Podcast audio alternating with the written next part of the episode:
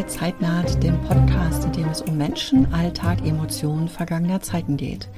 Heute ist bei mir zu Besuch die Autorin Astrid Töpfner, die auf Deutsch schreibt, aber in Spanien lebt und einen ganz wunderbaren Mehrteiler über die spanische Geschichte geschrieben hat. Darüber und noch über ein bisschen mehr sprechen wir heute.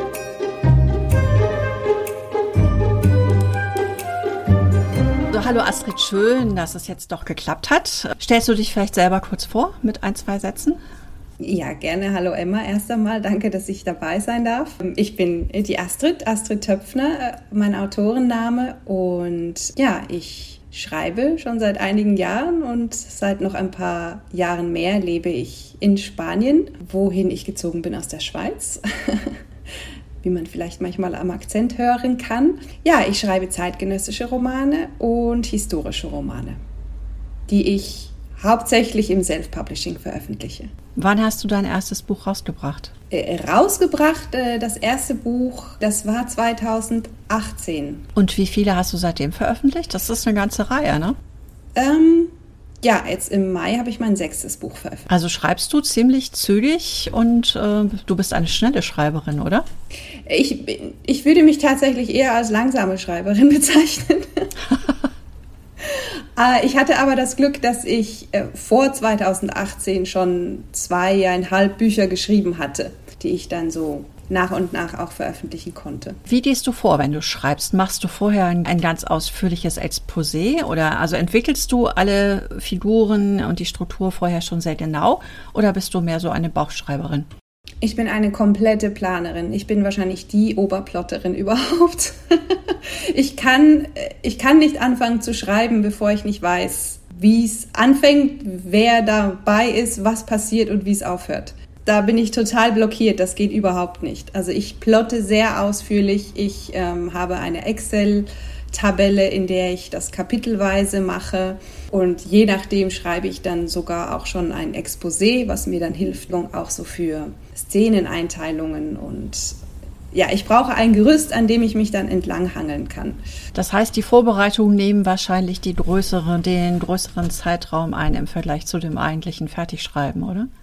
Naja, nein, ich, nicht unbedingt, nein, aber ich rechne da schon zwischen einigen Wochen bis zu zwei, drei Monaten ein. Und dann schreibe ich halt, wie gesagt, ich schreibe nicht sehr schnell, weil ich sehr, sehr genau schreibe, schon im ersten in der ersten Fassung. Und dann brauche ich halt mindestens, kommt nach Umfang, Umfang drauf an, vier bis sechs Monate für das eigentliche Manuskript. Ah ja, doch so lange. Dann bin ich umso beeindruckt, dass du in diesen wenigen Jahren tatsächlich schon so viele Bücher veröffentlicht hast. Schreiben war ja nicht dein erster Beruf. Ich meine, das ist jetzt bei ganz vielen Leuten so, aber bei dir ist ja auch der, der Sprung nochmal besonders groß, wie ich finde. Du hast mal Tourismus studiert? Richtig, ja. Diplomierte Tourismusfachfrau. das hat dir dann, war dir dann zu wenig oder hat dir da nicht so gut gefallen? Ich nehme aber an, dass du tatsächlich da auch schon viele Eindrücke gewinnen konntest für deine Geschichten. Mm, ja, ich hatte, ich hatte etwas Pech, was das angeht, weil meine, ich habe meine Ausbildung abgeschlossen kurz nach dem 11. September, als die ah. äh, als die Tourismusbranche ja dann auch etwas litt. Ich habe da nur vier Monate in einem Reisebüro gearbeitet und musste dann wieder gehen, weil einfach nicht genug Aufträge da waren und habe dann erstmal mich ein bisschen suchen müssen, in verschiedenen Jobs gearbeitet, äh, fernab des Tourismus. Habe Ausflüge unternommen in die Schauspielerei unter anderem und bin dann nach Spanien gezogen. Und dort habe ich dann irgendwann mal nach der Geburt meines ersten Kindes wieder eine Anstellung im Tourismus gefunden und dort war ich dann auch einige Jahre. Und dann äh, war ich aber ziemlich ausgebrannt. Das war ja aus diversen Gründen. Es hat mir nicht mehr so gefallen. Es waren die Bedingungen waren schlecht und irgendwann habe ich dann eben angefangen zu schreiben nebenbei, bis ich dann halt irgendwann mal meinte, ja nee, also getrieben von meinem Mann tatsächlich. Ich hätte es sonst wahrscheinlich nicht äh, mich getraut, meinen Job äh, sein zu lassen irgendwann habe ich dann gesagt, so nee, ich will einfach jetzt nur noch schreiben und das, was ich da nebenbei mache, das gefällt mir nicht mehr. Und dann habe ich äh, alles auf eine Karte gesetzt und das Schreiben zu meinem Hauptberuf erklärt. Welches war dein erster Roman? Mein erster Roman heißt Wie Nebel in der Sonne. Und den hast du im Self-Publishing rausgebracht? Nein, den habe ich tatsächlich über einen Verlag rausgebracht. weil anfangs Self-Publishing für mich überhaupt gar nicht in Frage kam. Ich glaube, ich habe keinen einzigen Gedanken daran verschwendet. Ich glaube, ich wusste wahrscheinlich nicht mal, dass das geht. Damals, als ich das Buch fertig geschrieben hatte, kam für mich eigentlich nur in Frage, eine Agentur zu finden und dann über einen Verlag zu veröffentlichen. Was dann auch geklappt hat. Es hat lange gedauert, aber es hat geklappt. Und mit Self-Publishing kam ich eigentlich erst in Berührung, als ich dann auch über Instagram so in diese Buchblase reinkam und viele Autorenkollegen und Kolleginnen kennenlernte, die ihre Bücher im Self-Publishing veröffentlichten. Und ich dachte dann, also, das ist überhaupt nichts für mich, auf gar keinen Fall. Nie und nimmer mache ich Self-Publishing. Das ist mir, ich will einfach nur schreiben. Ich bin so eine typische, typische Autorin. Ich möchte einfach nur schreiben und mit dem alles nichts zu tun haben. Sonst irgendwie, um Gottes Willen, ich meine Bücher irgendwie anpreisen und verkaufen, das ist ganz schrecklich, das geht überhaupt nicht. Aber ja, irgendwann wurde ich dann einfach ins kalte Wasser gestoßen, weil der Verlag, bei dem ich die ersten zwei Bücher veröffentlicht hatte, das nächste nicht haben wollte. Und ja, da stand ich da mit der Frage, entweder warte ich, bis ich vielleicht irgendwann mal wieder einen Verlag finde und warte dann nochmal, bis das Buch veröffentlicht wird. Oder ich mache es halt selber und dann habe ich das Buch in drei Monaten auf dem Markt. Das war jetzt aber immer noch äh, Romane, zeitgenössische Romane, auch der, den du im Self-Publishing herausgebracht hast. Ne? Du hast genau. ja dann, du hast ja dann einen großen Sprung gemacht und hast eine Trilogie über spanische Geschichte geschrieben. Also nicht über spanische Geschichte als Sachbuch, sondern äh, eine Romantrilogie, die in äh, der Zeit des spanischen Bürgerkriegs spielt. Das ist ja ein, ein großer Wechsel. Wie bist du darauf gekommen? Ja, das war irgendwie so ein bisschen ähnlich wie, wie alles andere. So, ich jemals vom Schrei nur Schreiben, Arbeiten kommt gar nicht in Frage. Genau gleich wie ich jemals Self-Publishing machen, kommt gar nicht in Frage. War das gleiche mit historische Romane. Nie im Leben das ist, äh, das ist so viel Aufwand und da muss man recherchieren und wenn man da was falsch macht, dann äh, strecken alle, zeigen alle mit dem Finger auf dich. Aber hier steht doch, das ist ganz anders. Also das ist, das war mir irgendwie zu heikel, zu riskant und ich hatte dann Heidenrespekt vor. Ich liebe aber Geschichte, hielt mich auch für eigentlich relativ gut informiert und ich wusste natürlich, in Spanien gab es mal einen Bürgerkrieg äh, und es gab mal eine Diktatur, das ist auch gar nicht so lange her. Ich hatte mich aber nie eingehend mit dem Thema beschäftigt. Und irgendwann waren wir mal mit Freunden unterwegs und ich weiß auch gar nicht mehr, wie das Thema drauf kam. Man quatscht halt so ein bisschen hin und her und ähm, einer davon meinte dann, ja, meine Großeltern, die sind da 1939 nach dem Fall Barcelonas äh, da mit einer halben Million anderer Spanier nach Frankreich geflüchtet und ich so, hä, was? Noch nie gehört, was ist denn da passiert? Und ja, die waren dann in irgendwelchen Internierungslagern am Strand von, naja, gerade hier über die Grenze in Argelès-sur-Mer. Noch nicht sein, Internierungslager, Spanisch, äh, muss ich mal recherchieren, weil ich ja einfach neugierig bin. Und dann habe ich angefangen, darüber zu lesen und das hat mich so dermaßen schockiert, dass ich da noch nie was drüber gehört hatte, dass ich, ja, das kam einfach so wie eine Welle über mich. Ich dachte, da, da muss ich, da muss ich drüber schreiben. Das, das weiß doch kein Mensch außerhalb von Spanien. Das sollten aber eigentlich alle wissen. Es ist immer so, der Zweite Weltkrieg ist so präsent und man, es gibt Tausende von Büchern über die Judenverfolgung und Konzentrationslager und alles Schreckliche, was damals passiert ist. Dabei gab es das in Spanien auch. Die Geschichte hat sich dann entgegen meiner sonstigen Annäherungen an eine Geschichte sehr, sehr zügig eigentlich entwickelt in meinem Kopf. Die die hat sich einfach so flupp präsentiert, fast, und ich musste sie nur noch ausarbeiten und ähm, das war ja schon fast äh, magisch. Das hat sich mir da so präsentiert, er hat gesagt, du musst mich schreiben. Das ist ja der Traum einer jeden Autorin. Ja. Eine solche Geschichte zu finden. Tatsächlich. Ich, ich mache, ich, ich tue mich immer sehr schwer mit dem Plotten tatsächlich, weil ich mir die Geschichte im Vornherein eigentlich im Kopf schon ausdenken möchte. Und da war das einfach, natürlich musste ich da auch äh, recherchieren. Ich habe eine Menge, ich habe so viel recherchiert für dieses Buch auch. Und ähm, ich musste die Fäden finden und eine, natürlich eine, eine Geschichte ausdenken, die Sinn macht. Das war innerhalb von vielleicht einem Monat oder so alles erledigt und ich bin in die Bibliothek gerannt und ich habe stapelweise Bücher ausgeliehen über den Krieg und die Diktatur und alles, was da danach und während passiert ist. Und ich habe mich da mit voller Wucht reingeschmissen. Wie lange hast du an diesen Vorbereitungen gesessen? So ungefähr? Es sind ja drei Bücher daraus entstanden. Ja, aber die habe ich einzeln geplottet. Also ich habe erst Band 1 mhm. geplottet und, und geschrieben, mit der Idee natürlich, dass das dann mehrere Bände werden würden.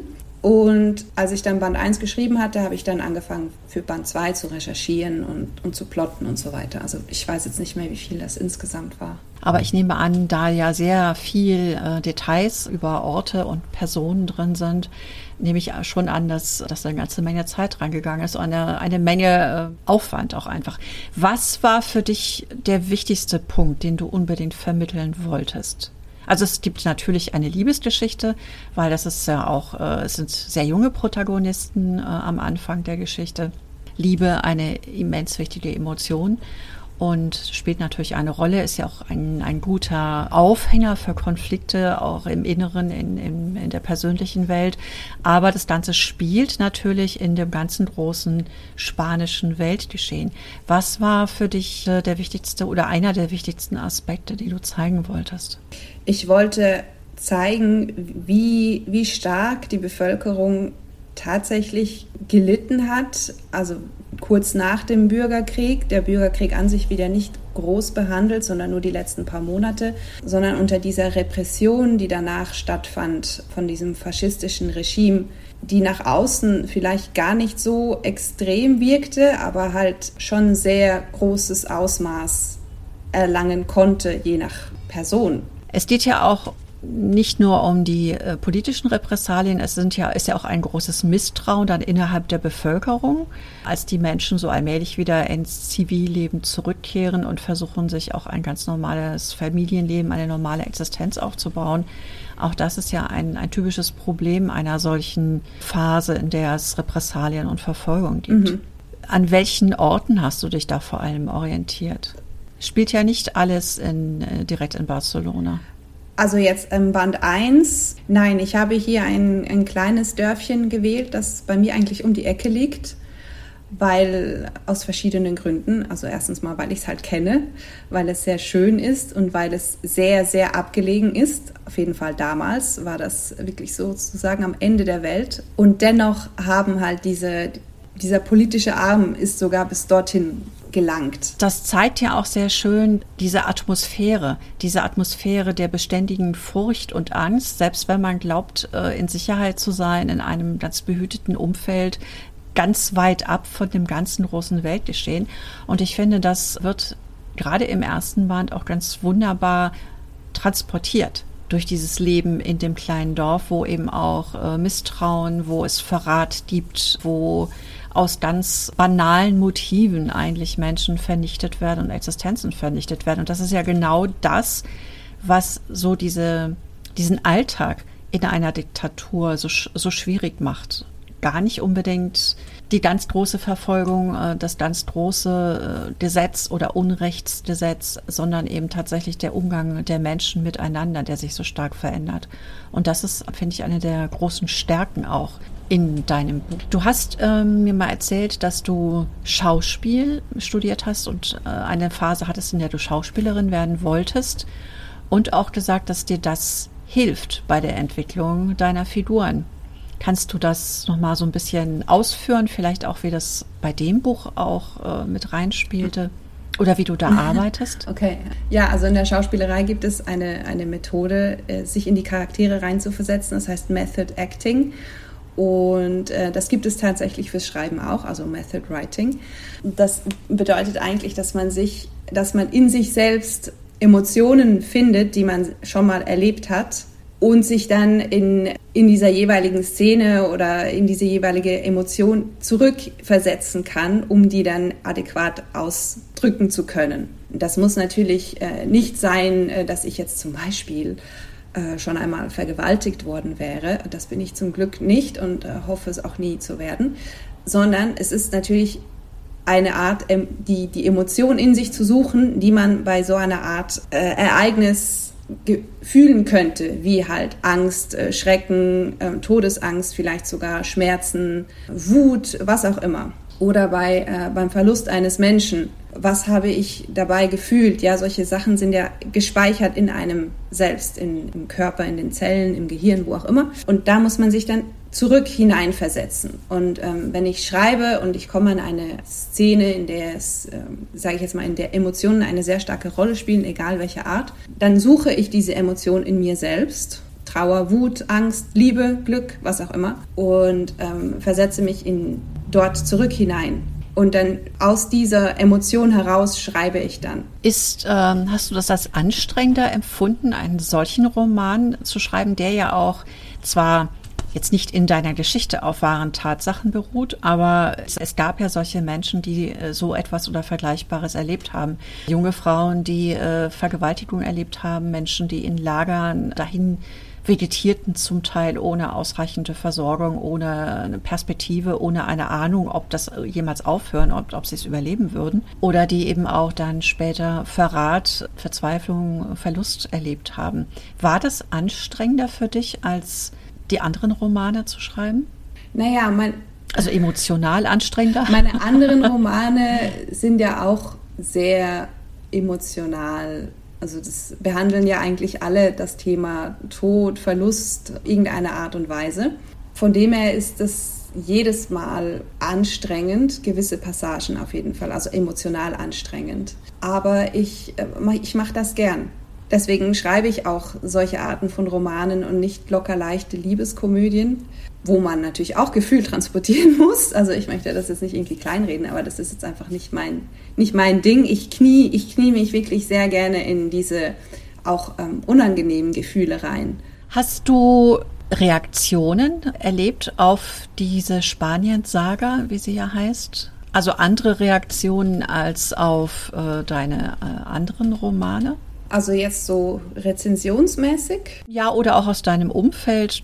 Ich nehme an, es wusste ja nicht nur deine Familie, dass du an einer solchen Geschichte schreibst. Ich, also ich habe Geschichte studiert. Nun kann man auch in einem Geschichtsstudium niemals alles abdecken. Das ist, man, man, man macht immer nur bestimmte Themen. Das ist in jeder Ausbildung, in jedem Studium so. Spanien ist komplett an mir vorbeigegangen und außer der Tatsache, dass es dort eine Diktatur gegeben hat und einen Bürgerkrieg, weiß ich tatsächlich nicht besonders viel darüber. Und als ich so rum erzählte, dass ich jetzt dein Buch gelesen habe und ganz erstaunliche Dinge erfahren habe. Als ich das so rum erzählte, stellte ich fest, dass ich nicht die Einzige bin, für die die spanische Geschichte jetzt in Deutschland zumindest ein relativ weißer Fleck ist. Also Spanien weiß man nicht so viel drüber.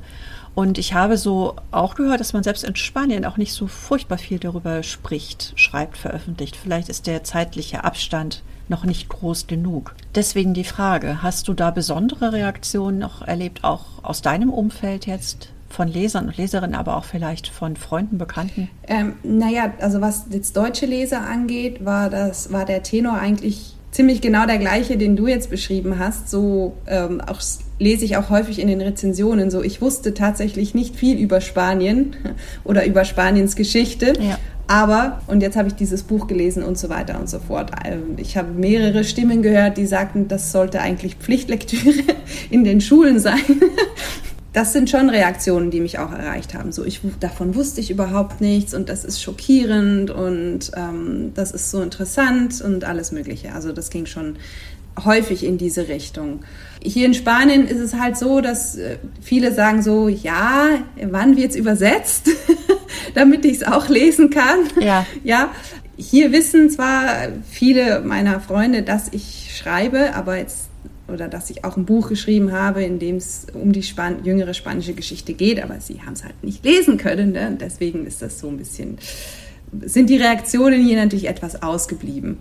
Aber es ist tatsächlich so, dass spanische Geschichte, 20. Jahrhundert, das wird auch in den Schulen sehr, sage ich jetzt mal, übersprungen. Das ist ein Thema, über das wird in Spanien nicht geredet.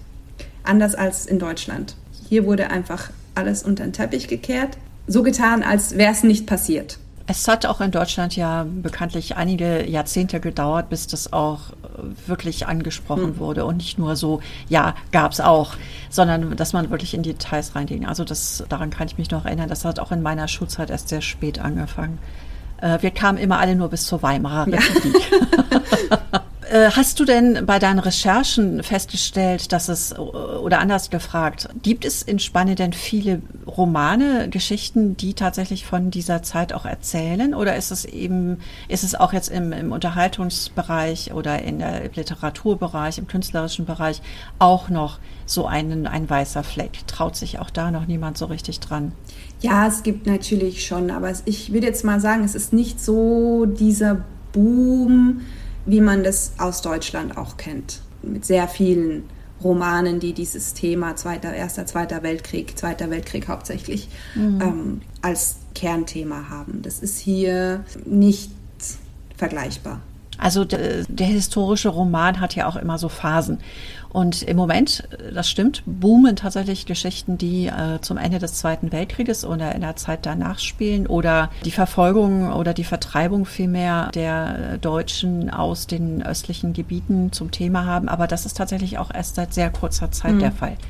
Vorher waren das auch nur so Randerscheinungen. Aber das sind eben auch so Strömungen, die eben mit dem Zeitablauf, mit den Generationen, mit dem Bewusstsein zu tun haben. Und irgendwann kommt, wird sich das sicherlich auch in Spanien ändern.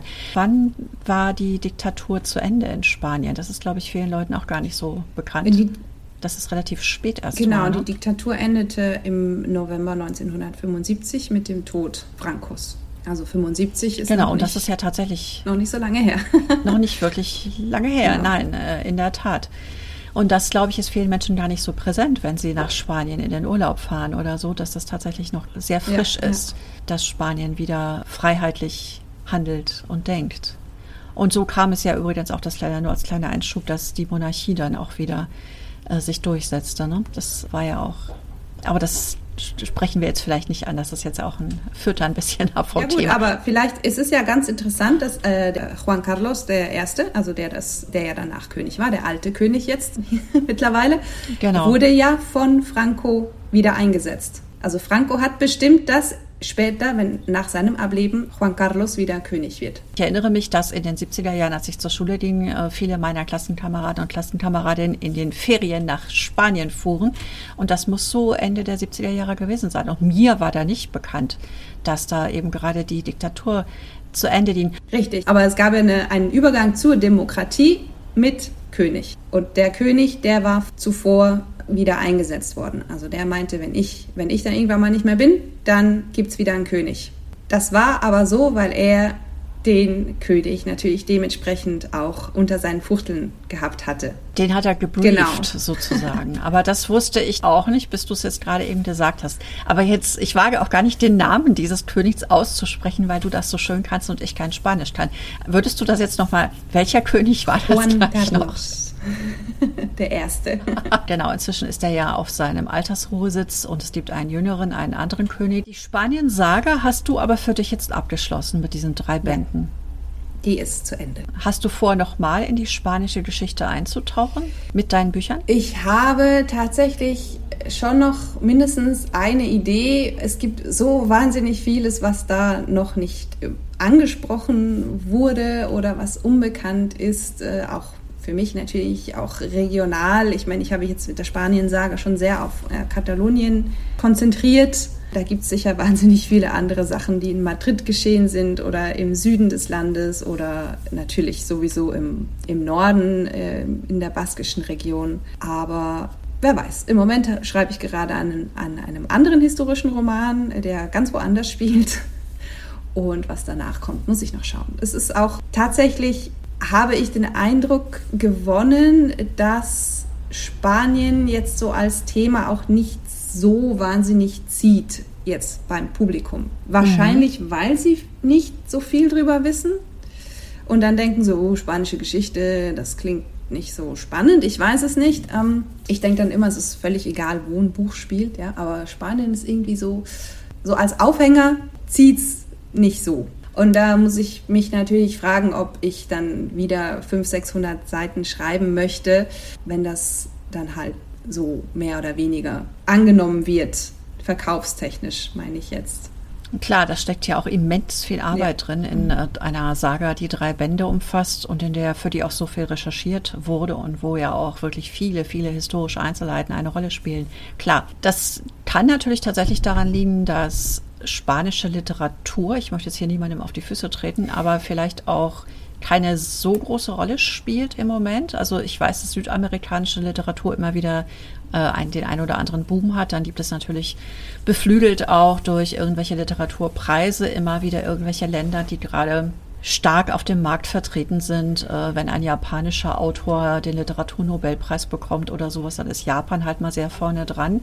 Aber ich glaube, Spanien war in der letzten Zeit auch nicht ganz so äh, auf dem Markt ein Thema. Und ich nehme an, dass es dann auch tatsächlich ein bisschen ein, ein Nischenbereich ist. Das ist natürlich sehr schade, weil äh, ich finde, dass diese Saga wirklich Platz möglicherweise tatsächlich auch im Unterricht verdient weil es ein, ein wenig bekanntes Thema auf eine sehr äh, mitreißende und äh, einfühlsame und äh, unterhaltsame Weise trotzdem, also auch tragisches, dramatisches, tragisch ist das ja gar nicht durchweg, aber auch ein dramatisches Buch, ein emotionales Buch kann natürlich unterhalten, soll auch unterhalten und so wird Deswegen gibt es ja auch äh, diese Podcast-Folgen. Äh, auf diese Weise werden natürlich auch etwas sperrige historische Themen auf sehr angenehme Weise äh, vermittelt und auch gelesen und auch verstanden. Deswegen finde ich, ist eben, äh, sind historische Romane so ungemein wichtig, weil sie unser Bild von der Geschichte auch prägen. Mhm. Genau wie Filme natürlich, aber Romane haben ja wiederum eine ganz eigene Dynamik. Ja. Eine, können eine ganz andere Nähe schaffen, als Filme das können. Wo wird, kurze Frage trotzdem nochmal, äh, wenn du sagst, dein nächstes Buch spielt nicht in Spanien, wo wird es spielen? So viel kannst du vielleicht schon verraten, ohne zu viel zu verraten. Ähm, da bin ich jetzt etwas abergläubisch. Okay. über dieses, Verstehe über, da, da, ich noch gar nicht weiß, was dieses Buch für eine Zukunft haben wird, möchte ich da eigentlich gar, gar nicht groß drüber sprechen. Okay, also diesen Aberglauben kenne ich. Ich rede auch immer nicht so gerne über Themen, wenn sie noch nicht ganz so in Sack und Tüten sind sozusagen, weil ne, hm, dann ist es nicht mehr ganz meins und dann äh, weiß ich nicht genau, welche Dynamik das entwickelt, die genau. vielleicht, die ich vielleicht gar nicht möchte. Kann ich verstehen. Äh, was hast du für dich mitgenommen aus diesem Schreibprojekt aus der Spanien-Saga? Wir können die Titel noch mal kurz nennen. Möchtest das sind drei Bände? Vielleicht kannst du ganz kurz die Titel nennen und auch noch mal welchen Zeitrahmen die ungefähr umfassen, damit man sich ein Bild davon machen kann, worum es geht. Ja, ähm, Band 1, also die haben ja alle den, den gleichen Titel in dem Sinn, wir sind für die Ewigkeit. Und jeder Band hat dann einen Untertitel. Band 1 ist Hoffnung, Band 2 Wir sind für die Ewigkeit ähm, Erinnerung und Band 3 Wir sind für die Ewigkeit Berührung. Band 1 äh, spielt von 1939 bis 1952, aber Band 2 spielt dann von 56 bis 75 und Band 3 von 76 bis 82.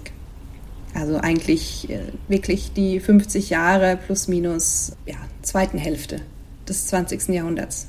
Also eigentlich die gesamte Zeit der Diktatur oder fast die gesamte Zeit der Diktatur bis hin zum Übergang in der Zeit, in der der König, dessen Namen ich jetzt immer noch nicht auszusprechen wage, dann an der Regierung war, was er auch erklärt, warum er tatsächlich lange Zeit auch so ein hohes Ansehen in Spanien oder in weiten Teilen Spaniens niesen konnte. Was hast du mitgenommen aus diese aus der Arbeit an dieser Saga, die ja ähm, dich sehr tief in die spanische Geschichte, die noch gar nicht so lange zurücklegt, zurückgeführt hat? Nun ja, erstens mal sehr viel Wissen natürlich und ein tieferes Verständnis für die spanische Kultur, wie sie jetzt ist weil da tatsächlich vielleicht auch, weil es eben noch nicht so richtig aufgearbeitet wurde, da immer noch sehr, sehr viel von dieser Diktatur nachhängt, sogar generationsüberlappend. Ja, also ich meine, es sind ja jetzt nicht mehr allzu viele da, die jetzt äh, die Diktatur in ihrer vollsten Blüte erlebt haben, aber das, das halt immer noch nach im Volk. So ein gewisses Misstrauen manchmal wenn man etwas tiefer geht, auch Ängste so vor größeren Manifestationen, die ja lange Zeit verboten waren und auch in der Politik natürlich ist das sehr, sehr stark zu merken. Und ähm, wenn man halt den Hintergrund kennt, dann und dann die Leute, die Politiker reden hört oder, oder sieht, wie die handeln, die ganzen Korruptionsfälle und äh, gewisse Gesetze, wo man sich einfach nur denkt, so, wo kommt das denn her? Und wenn man dann diesen Geschichtsbezug hat, dann kann man sagen, ja doch, verstehe ich. das finde ich schon sehr interessant, dass man das jetzt, dass ich das jetzt mit anderen Augen eigentlich sehe. Genau, das kann ich mir gut vorstellen, weil das ja auch, ich kenne gut die Frage aus dem Studium, warum studieren Menschen überhaupt Geschichte? Und die klassische Antwort oder eine der, der klassischen Antworten darauf ist einfach, dass wir alle ja in einem gewissen Kontext leben. Ne? Wir sind ja alle mit, äh, mit dem, was vorher war, in irgendeiner Art und Weise verbunden. Und das meine ich jetzt nicht irgendwie esoterisch oder so, sondern es ist einfach ein Fakt. Mhm. Wir alle sind von dem beeinflusst, was, was vor uns passiert ist, was unsere Eltern, unsere Großeltern, unsere Familie, unsere Herkunft beeinflusst hat.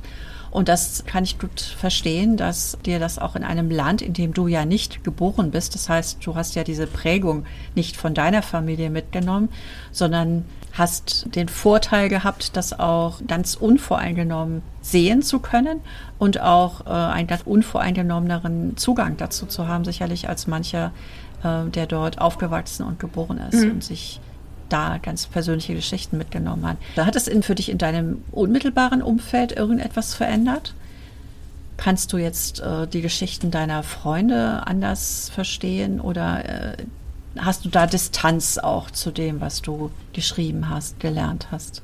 Ja, also es ist jetzt nicht so, dass ich jetzt die Geschichte jedes einzelnen meiner Freunde bis zu den Großeltern verfolgt habe. Ich habe natürlich mit ein Paaren gesprochen und andere zum Beispiel wollten nicht. Also Großeltern jetzt von den Freunden, die wollten mhm. da auch gar nicht drüber sprechen. Aber sonst ist das eigentlich Nein, da hat sich nichts geändert.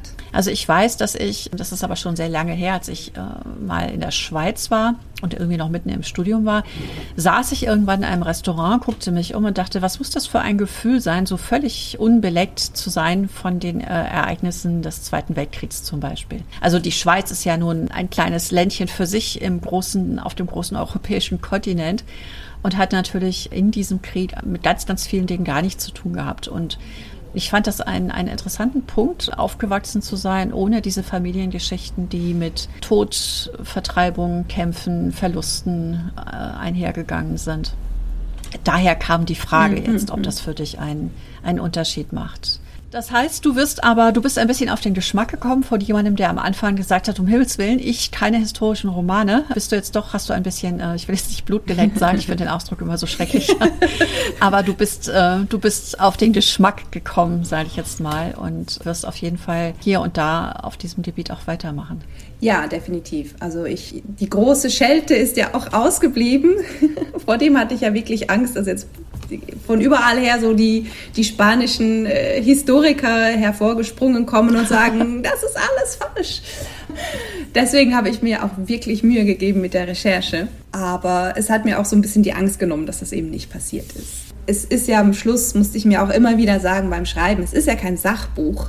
Es ist auch kein Geschichtsbuch, es ist ein Roman. Und wenn da da muss nicht alles rein, was wirklich passiert ist in der Geschichte, sondern einfach wirklich nur die, die Rosinen sozusagen, die dann für die Geschichte, für den Roman von Bedeutung sind, die den ja auch vorantreiben. Deswegen habe ich ja auch wirklich versucht, die Geschichte, also die spanische Geschichte, die Ereignisse in die Fiktion zu verweben und nicht irgendwie plötzlich seitenlange Diskurse zu schreiben, was denn jetzt geschichtlich passiert ist. Also das ist es ja eben nicht. Es ist ja alles ganz wunderbar miteinander verwebt, so dass, dass man eben nicht den Eindruck bekommt, es wäre ein, ein Sachbuch ja, oder ein trockener historischer Roman. Und das, dafür braucht man zwar sehr viel Hintergrundwissen, aber das fließt ja nicht alles mit rein in den in den Roman. Das unterschätzen, glaube ich, auch viele Leser und Leserinnen, die selber nicht schreiben, dass ganz, ganz furchtbar viel Arbeit tatsächlich immer noch äh, im, im Hintergrund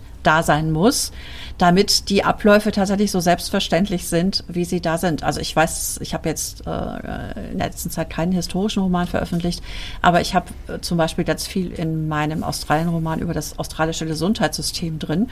Und natürlich steht das nicht alles Wort für Wort dort aufgeschrieben, aber ich muss vorher recherchiert haben, was passiert, wenn und was passiert auf gar keinen Fall, wenn das und das geschieht. Ähm, und nur so bleiben diese Abläufe natürlich. Und das heißt, das ist immens viel mehr Arbeit, so ähnlich wie bei dieser Podcast-Folge, die ja auch äh, am, vor dem Schneiden immer ein kleines bisschen länger ist, als sie nachher ist weil da auch Vorgespräche drin sind, weil viele ja Pausen, Aussetzer, Versprecher dann doch rausgenommen werden. Auch das hört man natürlich hinterher dann im Idealfall nur noch andeutungsweise. und so soll es dann auch sein. Gibt es ein Lieblingsthema, ohne dass du jetzt äh, über dein aktuelles Projekt was verrätst, worüber du vielleicht noch gerne schreiben möchtest, ohne zu wissen, ob das jemals umgesetzt wird, was dich einfach so lockt als Thema? Region, was auch immer? Uh, ähm, also ich habe zum Beispiel, ich wollte wahnsinnig gerne mal einen Mittelalterroman schreiben. Äh, der liegt bei mir auch schon angefangen auf Halde. einfach weil das auch früher mal mein, mein Schwerpunkt war in, in Geschichte und auch in Literatur. Aber ob das jemals was wird, weiß ich nicht. Deswegen kann ich da auch ganz ungeniert drüber sprechen. Ich weiß nicht, ob es jemals zur Veröffentlichung kommt. Hast du so ein äh, Lieblingsgebiet, was du gerne mal erzählen würdest? Nein, tatsächlich nicht. Ich, ich lasse die Geschichten so ein bisschen an mich herankommen und dann wäge ich ab, ob mhm. ich ob, die, ob ich die verfolgen möchte oder nicht. Aber jetzt, ähm, ich muss gerade überlegen, aber wenn ich so lange überlegen muss, heißt es eigentlich, dass da nichts ist, ne? Ja, davon würde ich jetzt auch ausgehen. Da brennt dir jetzt nichts unter den Nägeln, würde ich sagen. Nein, das ist ja auch eine, eigentlich die beste Herangehensweise überhaupt äh, das tatsächlich auf sich zukommen zu lassen. Ich, äh, das erinnert mich gerade so ein bisschen, ich werde ja manchmal gefragt, ob ich eine Löffelliste habe. Also das ist diese Bucketlist mhm. aus dem Amerikanischen. Dinge, die wir unbedingt noch tun wollen äh, in unserem Leben. Und dann überlege ich immer und der sage, nein, habe ich nicht, weil es gibt so furchtbar viele Dinge, die ich gerne noch tun möchte, dass es mir eigentlich egal ist. Wenn Ding A nicht funktioniert, dann klappt bestimmt Ding B und insofern kann ich da eigentlich auch nicht enttäuscht werden. Und so ist es sicherlich auch mit Buchideen oder mit künstlerischen Ideen generell. Wenn dich jetzt kein Lieblingsthema verfolgt, dann bist du offen für das, was kommt und gehe davon aus, dass da noch ganz, ganz viele Sachen kommen werden. Du arbeitest aktuell an einem einzigen Projekt und arbeitest du auch mal an mehreren gleichzeitig? Nein, da bin ich nicht so gut drin. Also ich vertiefe mich dann schon gerne in, in, in das aktuelle Projekt. Nebenbei mache ich dann, ich bereite jetzt die Veröffentlichung meines nächsten zeitgenössischen Romans vor, der erscheint Ende September. Aber das ist ja jetzt nicht mehr so die Hauptarbeit. Wenn ich schreibe, schreibe, dann möchte ich eigentlich nur an einem Projekt schreiben, weil jedes Projekt hat irgendwie ja doch so ein klein bisschen seine eigene Sprache. Also es ist immer mein Schreibstil, aber die Sprache variiert ja doch so ein klein bisschen von Roman zu Roman und oder der Ton, die Musik. Ja? und an zwei Projekten gleichzeitig zu arbeiten, das fände ich etwas schwierig. Wie wird dein aktuelles Buch heißen? Was im September rauskommt, ja. das ist, äh, das heißt Die Frau des Spatzen. Und es spielt auch in Spanien? Es spielt tatsächlich auch in Spanien, ja, in Barcelona. Ah ja, okay. Und äh, der nächste historische Roman, hast du da schon ungefähr im, im, Auge, ob der nächstes Jahr oder übernächstes Jahr erscheinen wird? Das kann ich noch überhaupt nicht sagen, nein. Also da hältst du dich auch äh, vorsichtig bedeckt und willst dich da nicht festlegen. Das kann ich gut verstehen. Dann bedanke ich mich, äh, lege nochmal allen ganz eindringlich die drei Bände der Spanien-Saga von Astrid Töpfner ans Herz. Also mich haben die Bücher wirklich begeistert. Man lernt nicht nur furchtbar viel über die aktuelle oder noch nicht so lange vergangene spanische Geschichte, sondern es ist auch einfach eine sehr schöne Geschichte von ganz normalen Menschen, die irgendwie versuchen, ihren Alltag und ihr Leben auf die Reihe zu bekommen in extrem schwierigen Zeiten. Ich danke dir, Emma. Dann äh, bedanke ich mich bei dir für dieses Gespräch. Ich wünsche dir auf jeden Fall viel Erfolg für das nächste Buch. Das werde ich auch beobachten. Äh, über Instagram und auf Facebook ist es ja, bist du ja gut zu finden. Und auch auf deiner Webseite kann man sich immer informieren über die aktuellen Projekte und einen Newsletter abonnieren. Die Möglichkeit besteht auch. Noch. Unbedingt den Newsletter abonnieren. Ich wünsche dir einen wunderbaren Tag. Wie ist das Wetter bei dir? Äh, wie immer in den letzten vier Monaten oder fünf oder sechs oder sieben, ich weiß es nicht mehr, sonnig und heiß, leider. Alles klar. Ich danke dir. Naja, aber noch auf dem Weg danke, dass ich dabei sein durfte. Vielen Dank fürs Zuhören. Und wenn es euch gefallen hat, würde ich mich freuen, wenn ihr in zwei Wochen wieder dabei seid bei Zeitnaht, dem Geschichtspodcast für Menschen, Alltag, Emotionen vergangener Zeiten. Und bis dahin, habt's fein.